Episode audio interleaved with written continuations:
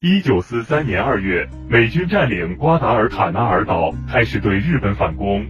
一九四三年，开罗会议召开，美国总统富兰克林·罗斯福通过拉拢中国、削弱英国等策略，实现了对战后亚洲秩序的支配。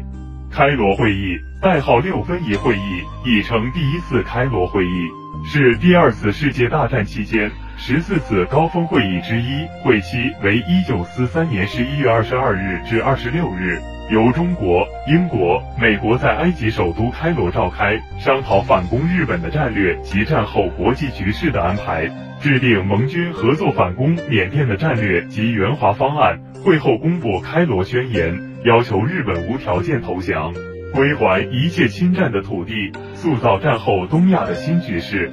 开罗会议确立中国成为世界四强的地位，对中国政治上意义重大。战略方面，虽然会上决议和承诺许多未予实行，行动计划一再延期和更改，最终仍达成中英美三国联手反攻缅甸的目的。当时二战的局势开始逆转，反法西斯同盟胜利在望。美国总统罗斯福觉得得和几个盟国共同商量一下以后的打算。当时和美国一块打仗的主要就是中国、英国和苏联。按理说，这四个国家协商一下，不外乎下面的仗怎么打，再商量商量仗打完了该怎么办之类的事。这次协商可真不简单。这是因为苏联还没公开和日本宣战。既然苏日还没撕破脸，那让苏联来研究怎么对抗日本，就显得有些不合适。所以，罗斯福和英国的丘吉尔首相合计了一下，决定开两个会，在开罗开一个会，商量怎么攻打日本，苏联不参加；在德黑兰再开一个，美苏英商量战后实力划分，中国不参加。德黑兰是伊朗的首都，同时也是德黑兰省省会。它是伊朗最大的城市，并且是西亚地区最大的城市之一，又是世界第十九大的城市。一九四三年十一月二十三日，主要讨论东亚问题的开罗会议就这么开始了。在会上，罗斯福情绪很高，在他看来，美国这时的国力正是蒸蒸日上，英国元气大伤，而中国总体上也还没什么实力。所以在开罗会议上，自己必定有足够的主导权，而丘吉尔和中国的蒋介石就各有各的小算盘。丘吉尔想的是怎么把被日本占领的殖民地尽可能多的拿回来，总之尽量保住英国在亚洲的产业。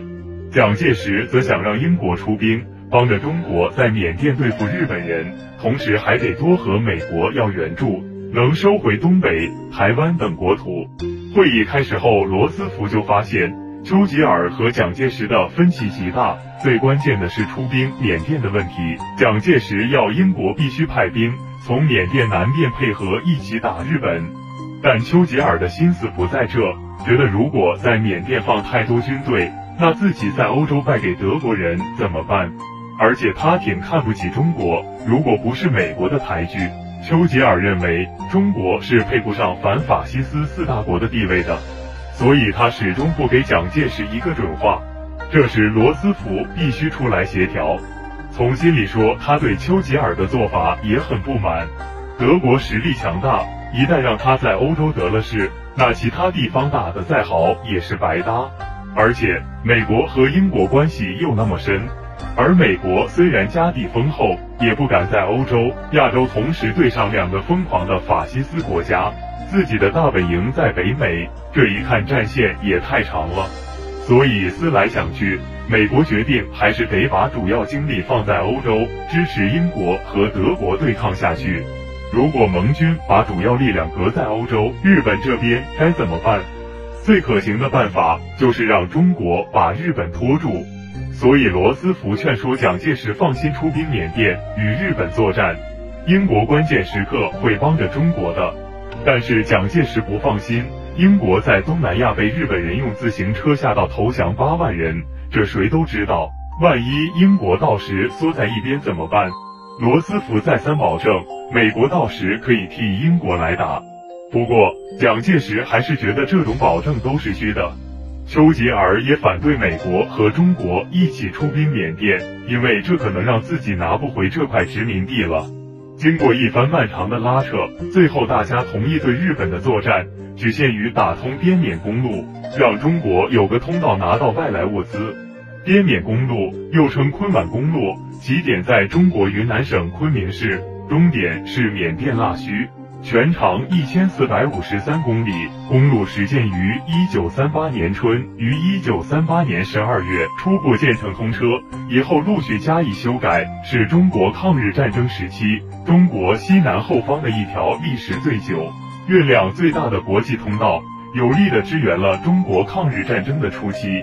而罗斯福还有个想法，就是怎么尽可能的限制英国，所以他在会上又主张，对于那些殖民地。应该让他们在战后获得独立。这么做说起来是为了以后建立全球性的大市场，但实际上也是要英国割让利益。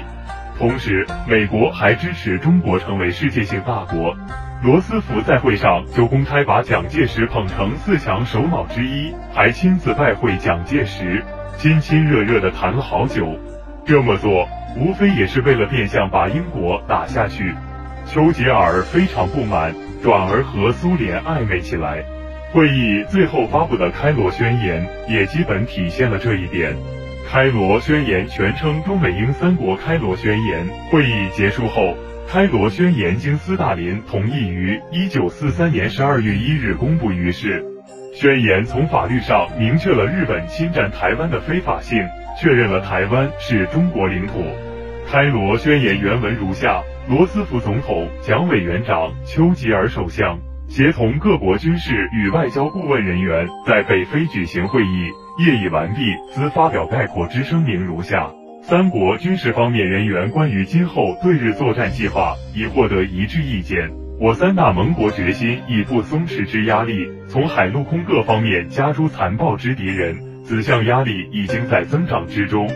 我三大盟国此次进行战争之目的。在于制止及惩罚日本之侵略，三国绝不为自己图利，亦无拓展领土之意思。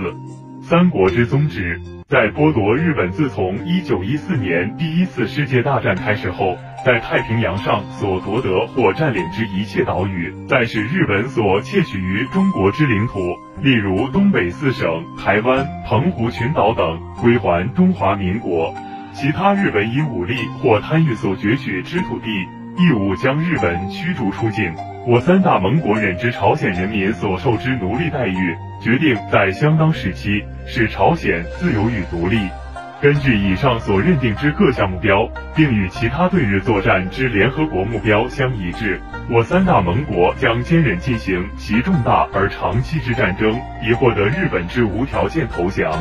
中国的许多诉求都在宣言里被确认了。而英国要求收回战前殖民地之类的主张，反而在宣言里没怎么提。反过来，罗斯福又以自己拉抬中国有功，向蒋介石提出让大连变成国际港等要求，并且如愿以偿。就这样，美国的目的差不多达到了。战后的亚洲秩序基本就由美国主导。开罗会议使美国实现了对于远东秩序的支配，提升了战后的世界影响力。